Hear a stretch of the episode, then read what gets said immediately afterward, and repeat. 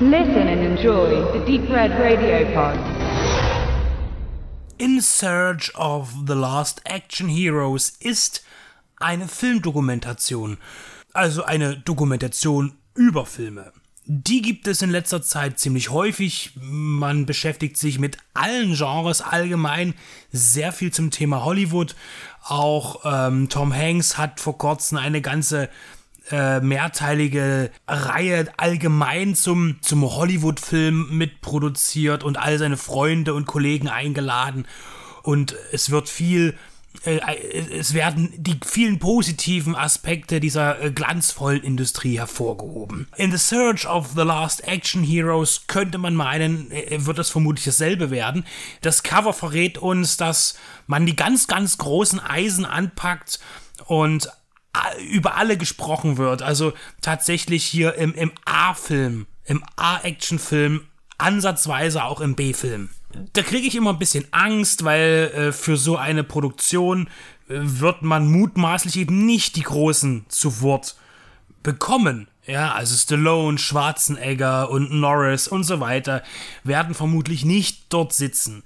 Mutmaßlich äh, werden auch wenig Filmszenen gezeigt werden, weil eben dort Lizenzfragen ähm, aufgeworfen sind und das auch sehr teuer werden kann. Aber diese britische Produktion von Oliver Harper bietet doch eigentlich all das mit ein paar Ausnahmen. Als erstes ist es eine Dokumentation, wenn man sich mit Actionfilmen auskennt, amerikanischen Actionfilmen, wo sie herkommen und wie sie sich entwickelt haben und vor allen Dingen eben die Hochphase in den 80ern und auslaufenden 90ern. So erfährt man in dieser Dokumentation definitiv nichts Neues. Aber wer sich noch nicht wirklich damit beschäftigt hat oder sich auch fragt, was soll das alles? Was ist daran so toll?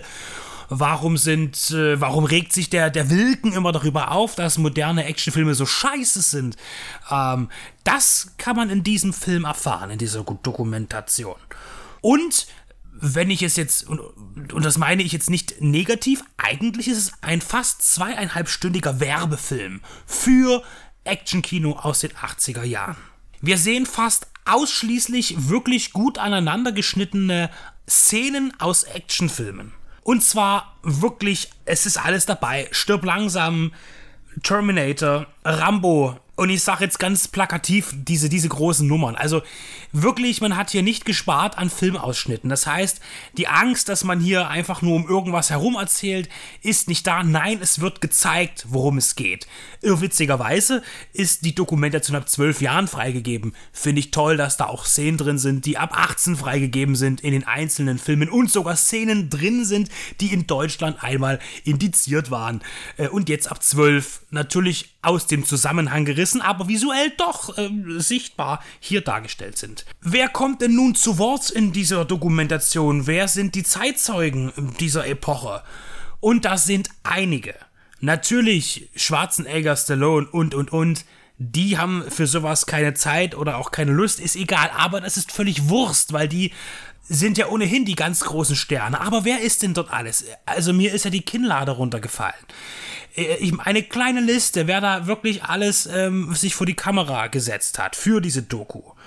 Paul Verhoeven, Mark L. Lester, Shane Black, Mark Goldblatt, Cynthia Rockroth, Sam Furstenberg, Stephen E. D'Souza, Scott Atkins, Ronnie Cox, Philip Ree, Brad Fiedel, Peter McDonald, Mario Cassar, Eric Roberts, Bill Duke und natürlich auch, weil er in Death Wish 3 mitgespielt hat, Alex Winter. Und auch Aloy darf natürlich nicht fehlen, der in all diesen Filmen irgendwie einen koreanischen oder halbdeutschen Terroristen gespielt hat.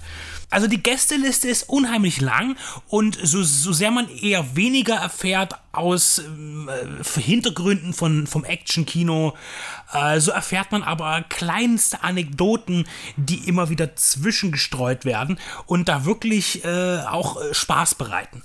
Der Film hat übrigens 13 Minuten Abspann. Ähm, so kommt er auf seine Länge von 2 Stunden 20 Spielzeit. Das ist jetzt aber nicht der langsamste Abspann der Welt, sondern äh, zum einen äh, ist es so, dass dieser Film hauptsächlich auch aus Crowdfunding äh, produziert wurde. Und natürlich äh, werden dort alle Spender namentlich erwähnt.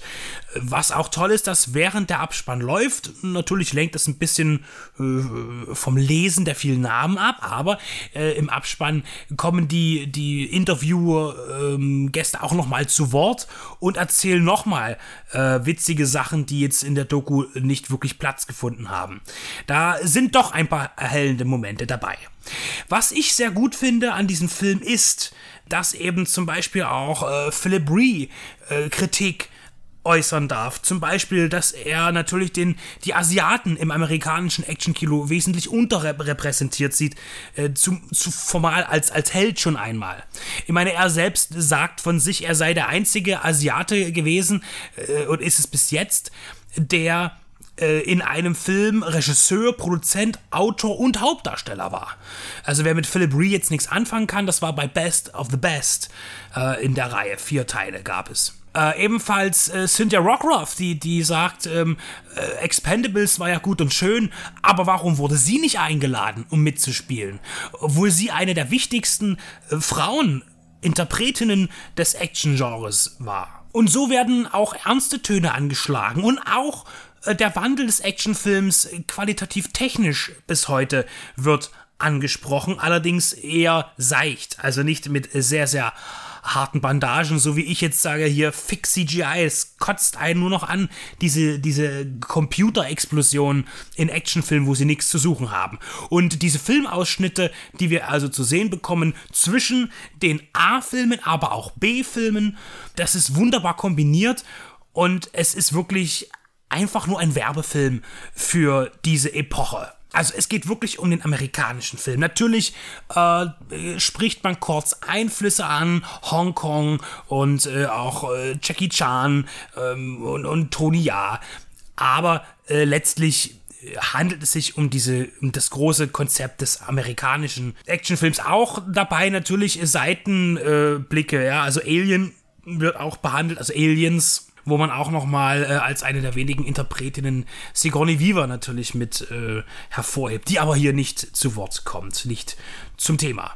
Also hier hat Studio Hamburg auf jeden Fall einen guten äh, Film abgeräumt und bringt ihn auf DVD und Blu-ray in die Geschäfte und zu euch nach Hause. Wie gesagt, es macht schon Spaß, den Film zu sehen, wenn man alle Filme auch schon kennt, die hier behandelt werden.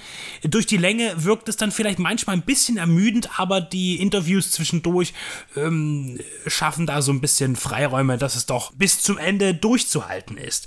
Und äh, für jene, die sich noch überhaupt gar nicht mit dem Thema Actionfilm beschäftigt haben oder vielleicht angefangen haben, 2000 begonnen haben, eigentlich erst Actionfilme zu sehen, sich dafür zu interessieren, aber den Blick noch zurück noch nicht gewagt haben, die sollten auf jeden Fall diese Doku sehen und sich dann dort ähm, inspirieren lassen. Eigentlich funktioniert dieser Film wie eine Einkaufsliste. Und ich muss sagen, es müssten zwar noch viele, also einige hinzugefügt werden, aber die Basis, die hier gezeigt wird, das ist schon der Kern des amerikanischen Actionkinos und wird hier gut in dieser Dokumentation repräsentiert. In Search of the Last Action Heroes.